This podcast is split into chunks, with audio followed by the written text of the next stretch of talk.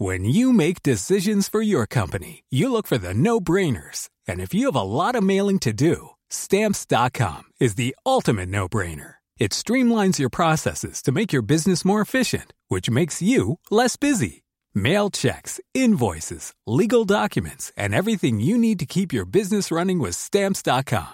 Seamlessly connect with every major marketplace and shopping cart. Schedule package pickups and see your cheapest and fastest shipping options from different carriers. With rates up to 89% off USPS and UPS rates. And with the Stamps.com mobile app, you can take care of mailing and shipping wherever you are. Make the same no-brainer decision as over 1 million other businesses with Stamps.com. Sign up with Code PROGRAM for a four-week trial, plus free postage and a free digital scale. No long-term commitments or contracts. That's Stamps.com.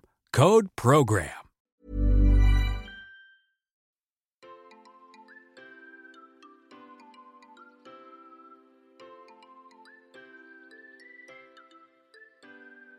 Salut, salut On est le jeudi 18 août 2022 et vous avez eu l'excellente idée de lancer un épisode de Génération Podcast. En attendant la rentrée, dans quelques semaines, je vous propose quelques épisodes sur les métiers du podcast. Et aujourd'hui, c'est Nicolas Parodi, producteur de podcast chez Son et Merveille, qui avait réalisé l'épisode sur les métiers du podcast avec moi il y a quelques mois, qui s'empare du micro pour dresser le portrait d'une ingénieure du son devenue compositrice de podcast. Il s'agit de Solène Moulin. Solène Moulin, anciennement chez Binge Audio, a notamment composé la musique de Camille et du Cœur sur la table. Aujourd'hui, Solène se consacre à la réalisation de son album, mais vous allez voir, elle a énormément de choses à partager sur la musique de podcast. Allez hop, Génération Podcast Summer School, c'est maintenant. Salut Solène. Salut Nicolas. Avant de commencer, euh, est-ce que tu peux nous dire un peu euh, ce que tu fais? Parce que j'ai l'impression que tu as quand même plusieurs casquettes. Un peu, ouais. Donc, euh, voilà, à la base, je suis ingénieur du son et puis je me suis orientée petit à petit vers la musique. Donc, actuellement, on peut dire que je suis réalisatrice et compositrice. J'ai un projet musical que j'ai depuis des années, en fait, et qui n'arrive pas à voir le jour. Euh, ça fait un peu plus de, ça, ça fait euh, cinq ans que j'ai écrit les premières maquettes et tout. Ça commence à faire loin. Et du coup, là, voilà, je suis en train d'enregistrer un petit album avec, euh, avec un pote. J'aimerais bien que ça puisse voir le jour parce que du coup, là, j'ai fait de la musique pour Le cœur sur la table, notamment. Mais j'ai pas eu le temps, en fait, de faire la mienne aussi, la musique que, que, que j'aimerais faire. non, non pas que, j'ai, que, que j'aime pas ce que j'ai fait sur le cœur, mais c'est que, c'est que j'ai un style musical un peu plus euh, sombre, musique électronique avec de la voix et tout. Et voilà, j'aimerais bien que ce projet puisse voir le jour et, et tout en étant en, en, en tout en travaillant, j'ai un peu de mal à allier les deux. Donc là, je m'accorde une petite pause pour essayer de sortir ce fichu album. Au départ, toi, tu es, musicienne pure jus, comment ça se passe? Absolument pas, non, pas du tout. Euh, à la base, moi aussi, bah, je suis ingénieur du son. Euh, j'ai fait un BTS audiovisuel à l'INA et du coup j'ai fait un BTS là-bas option son en alternance à RFI donc Radio France Internationale, là où j'ai notamment rencontré Quentin, euh, Quentin Bresson euh, qui bosse à, à Binge Audio et qui m'a un peu plus tard appelé pour venir travailler avec lui. Donc non, à la base, moi voilà, j'étais réalisatrice euh, chez RFI. Ensuite, j'ai fait un peu de, de post-production. Donc j'ai travaillé dans une boîte de post-prod pour faire de la pub et du, du cinéma, du court-métrage et du, du dessin animé et, du, et de cinéma d'animation. Donc là, j'ai surtout fait du, du sound design et du mixage. Donc c'est à la base, voilà, je suis vraiment ingé son, ingé son. J'ai fait quelques piges à droite à gauche avec de la, prise de son de documentaires, euh, des petits courts métrages, ce genre de choses. Et euh, la musique, c'était plutôt en parallèle. Euh, voilà, j'ai voulu explorer ça. J'ai bossé un peu à l'époque, il y a quelques années, avec Thérapie Taxi pour arranger leur premier album.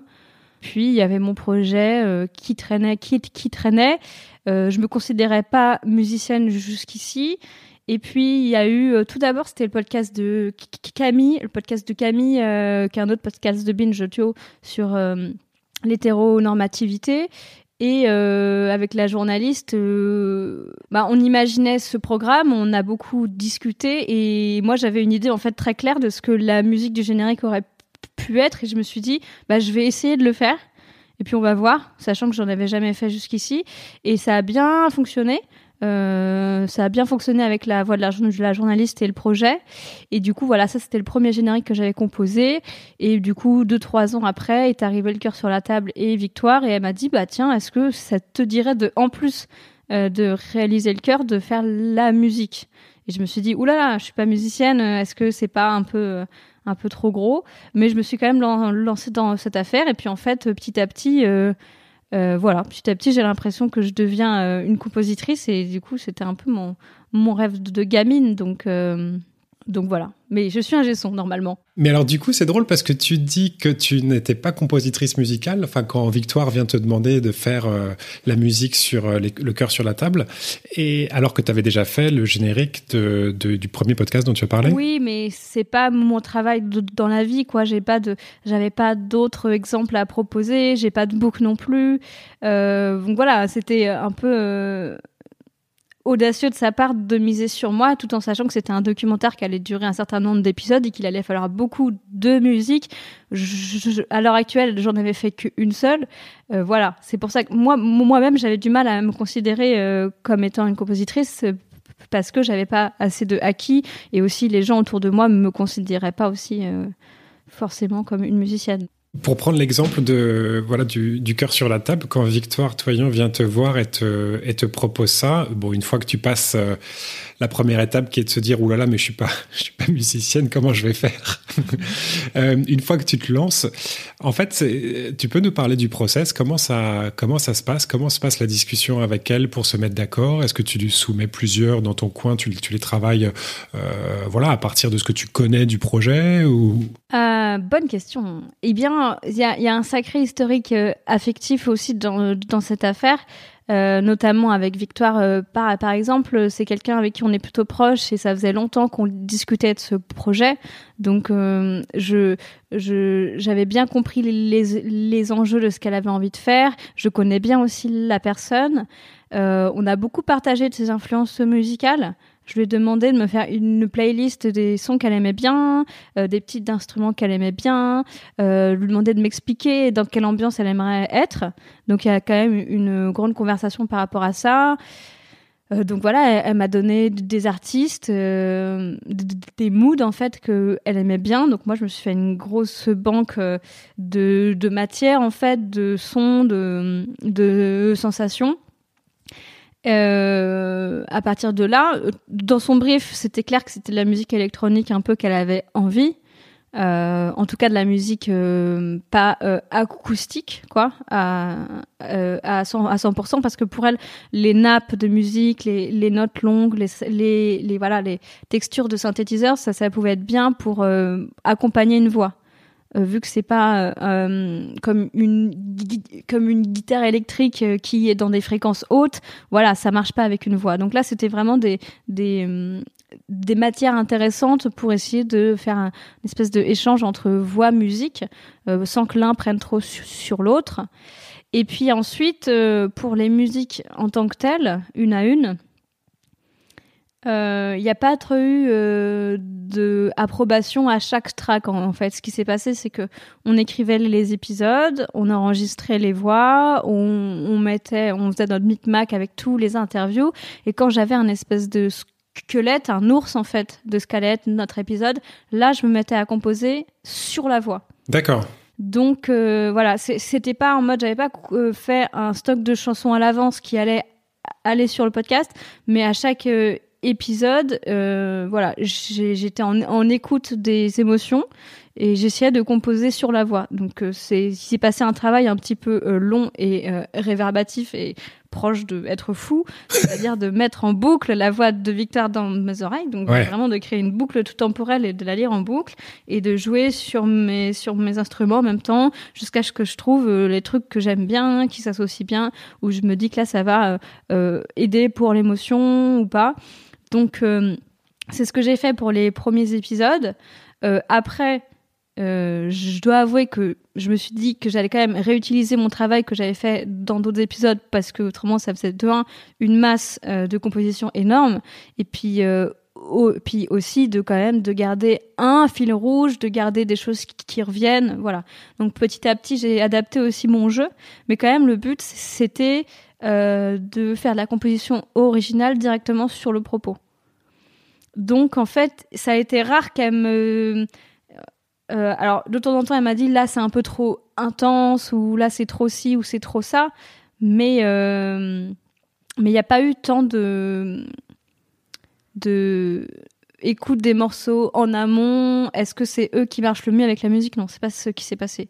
Oui, c'est ça. T'as pas construit euh, en avance euh, sur la base de les émotions qu'elle voulait pour l'ensemble de la, de la série. Voilà, c'est ça. C'était épisode par épisode parce que de toute manière, on sait très bien que quand on a une intention pour un documentaire ou, un mood, on sait très bien qu'en fait, euh, au fil du temps, ça va pas être la même chose qu'on avait imaginé, que en fait, on, pense que les interviews qu'on va prendre, ça sera elle, mais on se rend compte que, bah, en fait, on va plutôt prendre la voix de machin. En fait, tout, change hyper hyper vite et du coup euh, pour moi le brief il, allait forcément euh, euh, prendre des virages en fait. Hmm. Euh, parce qu'en fait, on savait pas du tout où est-ce qu'on allait aller aussi. Ouais. Donc, euh, je me suis dit, on va faire au fur et à mesure, step by step, émotion par émotion, instant par instant.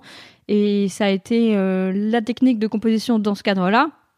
Évidemment qu'on peut aussi se dire, on sait très bien où on va, on cadre tout à l'avance, on compose un pack avant, et ça, c'est des choses qu'on a fait. Hein. Par, bah, là, c'est pas moi qui ai composé, mais un documentaire que j'ai réalisé il y a quelques temps qui s'appelle À la recherche de, Jeanne. Euh, du coup, on a demandé, bah, du coup, vu que je m'occupe aussi de la coordination musicale chez Binge Audio, euh, j'ai demandé à un compositeur de me faire un, lot en fait de instrumental. Et là, tout était effectivement bien réfléchi à l'avance avec un brief. Et donc là, le réalisateur a plus qu'à euh, euh, prendre ce qu'il a dans le stock que vous avez constitué à l'avance et, et, aller placer euh, sur chacun des épisodes en fonction de ce qu'il veut. Oui, donc ce qui est hyper agréable en fait d'avoir un grand, un, sacré stock de sons à mettre. Alors soit euh, il y a un seul thème et en fait on peut décomposer les thèmes, donc on peut aller venir chercher instrument par instrument. On veut là on veut juste le piano, juste un peu de guitare, juste un peu de un peu de batterie. En fait on décompose le thème et on vient voilà le, nouer avec le propos. Ça c'est très agréable. Euh, mais c'est pour ça que c'est toujours c'est chouette qu'il y ait un compositeur et un réalisateur, parce que le réalisateur, il a le recul et il se dit, en fait, je préfère ça. Nous, on s'est embourbé dans quelque chose d'un peu plus, euh, un peu plus, euh, un peu plus fou, et on s'est dit que le, la compositrice, en fait, sera la même personne qui réalise. Et du coup, bon, bonne réponse ou pas, je ne sais pas. On a essayé. oui, parce que du coup, le risque, c'est que tu as tellement de liberté que tu t'embourbes. Exactement ce qui s'est passé. Exactement, ouais. C'est en fait, on peut prendre toutes les directions. On n'a pas écrit à l'avance ce qu'on avait envie non plus. Donc euh, là, c'est une infinité de choix à prendre en fait. Et c'est là que ça a pris beaucoup de temps et ça a été un petit peu dur. C'est que effectivement, euh, euh, moi, je trouve ça super de préparer à l'avance la musique qu'on va avoir. Mais en même temps, j'avais envie d'essayer pour une, pour une fois de voir qu'est-ce que ça donne de la musique composée vraiment sur mesure. Au cas par cas, ouais. Voilà, on avait envie de faire du sur mesure, voilà, juste pour voir. Et euh, la conclusion, je pense que ça a plutôt bien marché, mais euh, mais peut-être que c'est chouette. C'est, il faut quand même. après coup, je me dis, c'est quand même mieux de séparer un peu les tafs et que le compositeur soit le compositeur et le réel le réel. Quand tu es dans le rôle de, de la réalisatrice, justement, et que tu te sers d'un stock, euh, d'une d'une bande musicale, d'une BO que quelqu'un a faite pour toi, avec les différents thèmes, tu peux quand même réajuster, tu as quand même un petit peu de liberté pour, pour réarranger comme tu veux.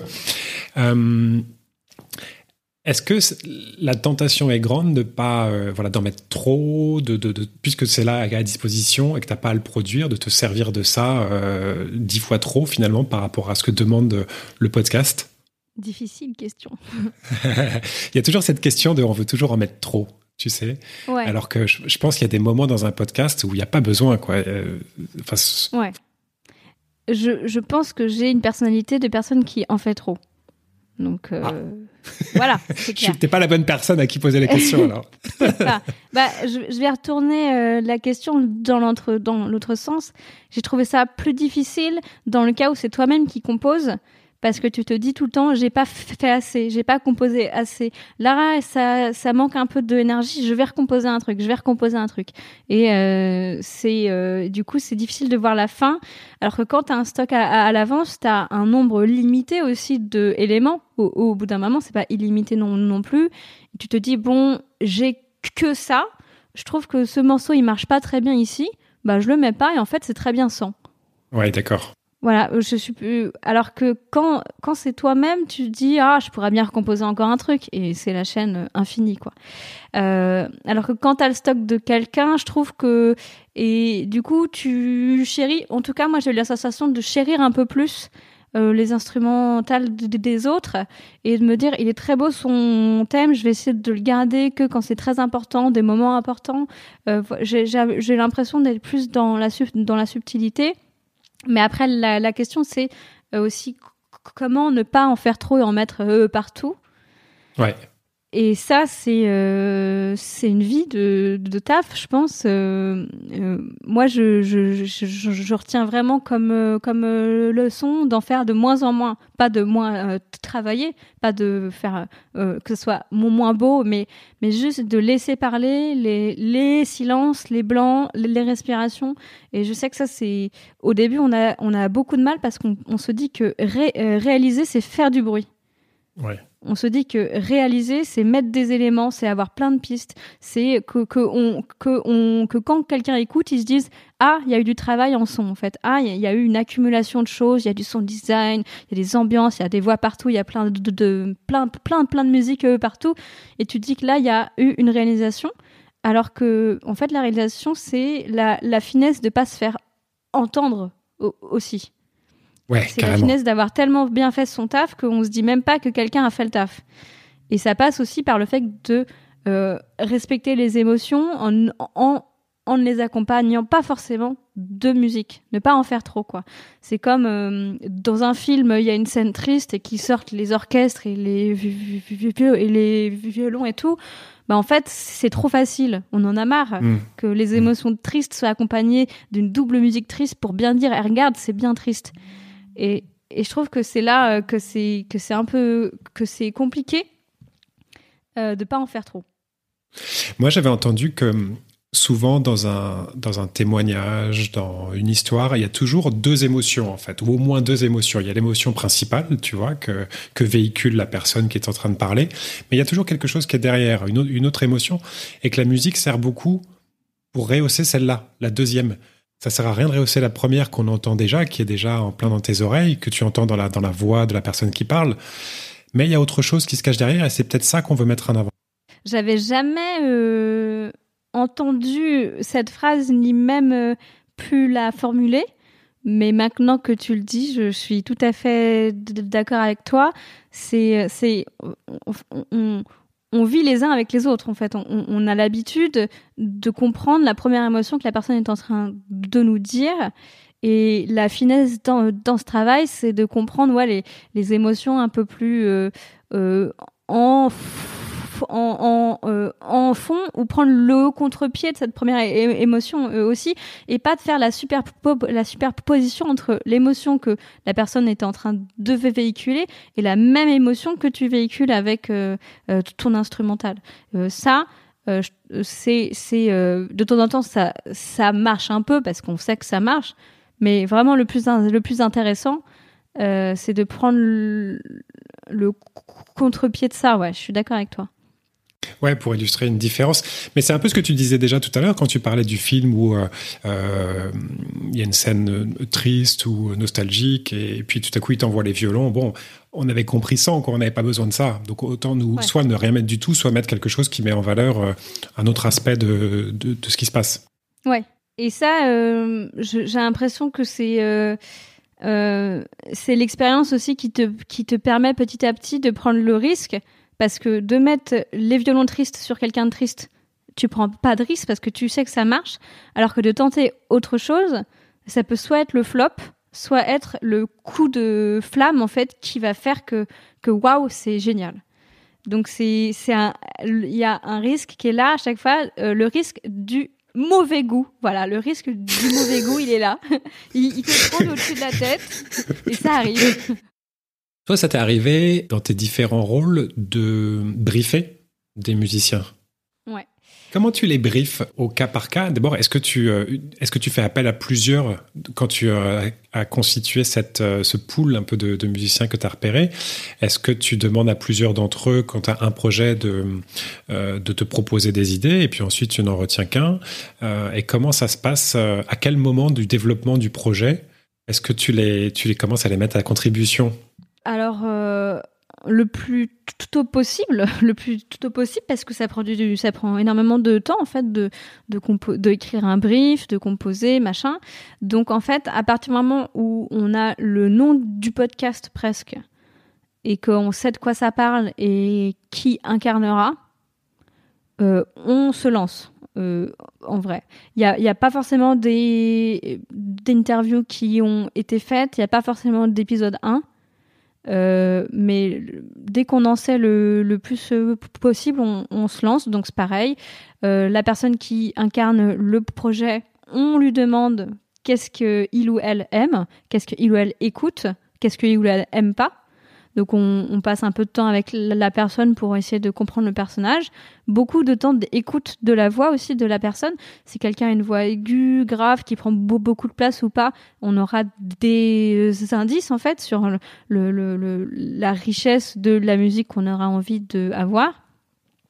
Euh, en parallèle, il y a aussi les gens qui travaillent sur l'identité graphique euh, du podcast et c'est important aussi. Euh, si c'est une identité qui part sur les tons bleutés ou les tons rouges, et eh ben en fait on a des petits éléments aussi euh, en termes de énergie. Ouais. Ah ouais, ouais, ouais. Pour orienter la musique? Ouais, moi, moi, moi j'aime bien en tout cas lire le, le brief aussi identité graphique et de voir aussi les, les maquettes en cours parce que ça me donne aussi. en tout cas, c'est bien que je trouve que l'identité euh, musical et graphique euh, se, soit vu au moins une fois ou deux. Je trouve, je trouve ça chouette. Et après, euh, on écrit un brief. Donc, donc voilà, c'est un espèce de quiz où je pose des questions. Alors, soit c'est à l'auteur-autrice, soit c'est à moi-même parce que l'auteur-autrice ne sait pas ce qu'il ou elle veut. Et du coup, bah voilà, je, je, pars de très grand et je, un espèce d'entonnoir qui se resserpe petit à petit. Donc, euh, je me pose des questions sur, alors, quels sont les mots-clés qui définissent euh, le podcast? Donc c'est quelque chose de frais, pop, actuel, dans l'air du temps, moderne, peu importe. Et après, je viens me dire, ok, quel style euh, musical ira le mieux? Donc de la bah, musique électronique, pop, la pop rock, ce genre de choses. Et, et, et ensuite, j'écoute euh, des artistes que j'aime bien, j'essaie de trouver des, des références. Et puis, du coup, je commence à me dire quels instruments j'ai envie d'entendre. Euh, je veux absolument qu'il y ait du piano. Par contre, je veux surtout pas euh, qu'il y ait de batterie euh, acoustique. Je veux une, une, boîte à rythme. Voilà. Je commence à me, de, à me donner des petits éléments que vraiment je sens bien.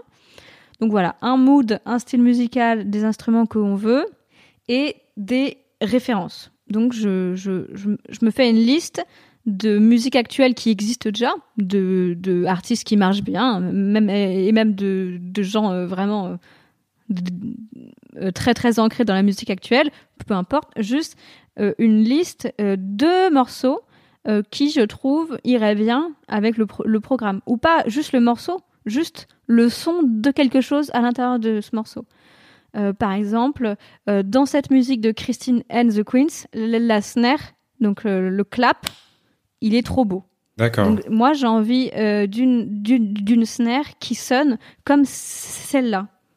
Voilà, donc tu, viens essayer de trouver des petits des références à droite à gauche et tu et tu indiques des précisions sur euh, la nature des instruments, la texture des instruments, le, rythme aussi que tu as envie d'avoir. Et en fait, c'est cette banque de... Donc c'est ce, ce, brief et ces références euh, qui vont être un peu le, la, le, guide euh, du ou de la compositrice. Et du coup, une fois que j'ai défini mon style musical, je vais m'orienter vers le ou la compositrice qui, je pense, est le plus adapté et je lui envoie le brief avec mes, références et c'est parti pour une V1. Euh, tu as demandé tout à l'heure si on demandait à plusieurs compositrices ou compositeurs euh, des essais. En l'occurrence, non, parce que euh, tout travail est, du travail. Donc, il faut qu'on les paye. Et, même si à la fin, on ne prendra pas le générique qu'il ou elle a, composé, c'est du travail et, il faut qu'on paye les gens. Et on est quand même dans une économie, dans le podcast, qui nous permet pas encore de faire ça. Jack, on paye, on paye on paye pas les compositeuristes comme on les paye dans l'audiovisuel. Ce, sont des, échelles de prix qui n'ont rien à voir, donc on, ne va pas leur demander du travail euh, gratuit en plus. Donc au moment où on part sur une personne, il faut être sûr que c'est la bonne personne. Moi, je suis pas du tout musicien, donc je sais pas comment ça peut marcher, mais un compositeur ou compositrice peut partir de juste cet élément-là et se dire je vais construire quelque chose autour ou je vais construire quelque chose qui va permettre de, le placer ou c'est seulement un guide pour euh, la tonalité, le, tu sais, l'ambiance euh Un guide pour, euh, pour l'ambiance, en effet, parce qu'en fait, je ne vais pas demander à un compositeur de faire exactement ce que j'ai en tête euh, autrement, j'ai qu'à le faire en fait. Il a, il a aussi une patte, il, il, a, il a aussi un style à lui. Donc moi, je l'oriente vers ce que je pense, ce qui pourrait être chouette. Mais c'est sûr en fait, à chaque fois, les compositeurs ils nous font une V1 où c'est exactement ce que tu as dit et une V2 où il prend plus de liberté, voire une V3. Euh, par contre, le compositeur ou la compositrice, la plupart du temps, ils te font des propositions. Et en fait, peut-être que tu vas voir que tu avais tort et que hmm. en fait ton son de, snare, en fait, c'est mieux avec la proposition que lui euh, ou elle a fait. D'accord. Donc euh, c'est euh, c'est une intuition. c'est une piste de, de travail pour pas laisser le, compositeur totalement dans un vide intergalactique de, de options. C'est plus pour l'aider que de l'obliger en fait c'est d'avoir fait le travail de réflexion et qu'il puisse se mettre à jouer, mais c'est c'est pas une obligation quoi. C'est vraiment euh, une idée. Et puis on en parle aussi, hein, on en parle. On peut aussi s'appeler. Il peut, il ou elle peut me dire attends, je tenterais bien ça, et on y va en fait. Il faut qu'on prenne du bon temps. On veut faire des tests aussi. Il faut qu'on s'éclate. Il faut voilà. Donc euh, c'est pas vrai, c'est pas une grille de, de, de, taf en mode tu dois faire ça. Ça, ça serait horrible hmm. et pas agréable. Ouais, ouais. Trop contraignant. Voilà, c'est ça. Faut pas que ce soit contraignant parce que de contraindre un artiste, ça, euh, c'est fini. Hein. Il fera, il fera ça sur le bord d'une table et il fera pas ça avec le cœur et du coup, ça sert à rien là. C'est marrant que tu aies dit dans la même phrase table et cœur, mais dans la. non, je suis totalement. Euh, aliéné. aliéné par euh, ton travail avec Victoire Tuaillon dont on a parlé. bah, merci beaucoup Solène pour toutes ces explications. Bah, il n'y a pas de souci, avec plaisir. C'était top, hyper instructif, à la fois sur le rôle de la musique, sur le process de création, sur euh, le process de briefer aussi, donc euh, de l'autre côté du, du miroir finalement. Génial, merci beaucoup. Euh, après, tout ce que je raconte là, c'est sur une base de rien du tout. C'est c'est pas des métiers qu'on a appris, quoi. C'est des métiers qu'on a essayé de fabriquer aussi. Donc euh, on a bah, voilà, on a commencé ça il y a quelques années. Il y a, moi, ça fait trois ans que je bosse euh, dans ce milieu-là. Euh, on dit pas qu'on a les bonnes réponses, hein, juste on, on, on essaye des choses. Euh, on essaye des choses dans un milieu qui euh, nous permet en fait d'essayer encore des choses parce qu'on on n'est pas un vieux milieu qui euh, a ses règles depuis des années donc on essaye avec briquet de broc de trouver des, des manières de travailler les uns avec les autres agréables quoi au maximum. Et voilà, c'est terminé pour aujourd'hui. J'espère que cet épisode vous aura plu autant qu'à moi. Un grand merci à Nicolas Parodi pour cette interview et à Solène Moulin de s'être prêté au jeu. Bel été à vous et à jeudi prochain pour la rentrée.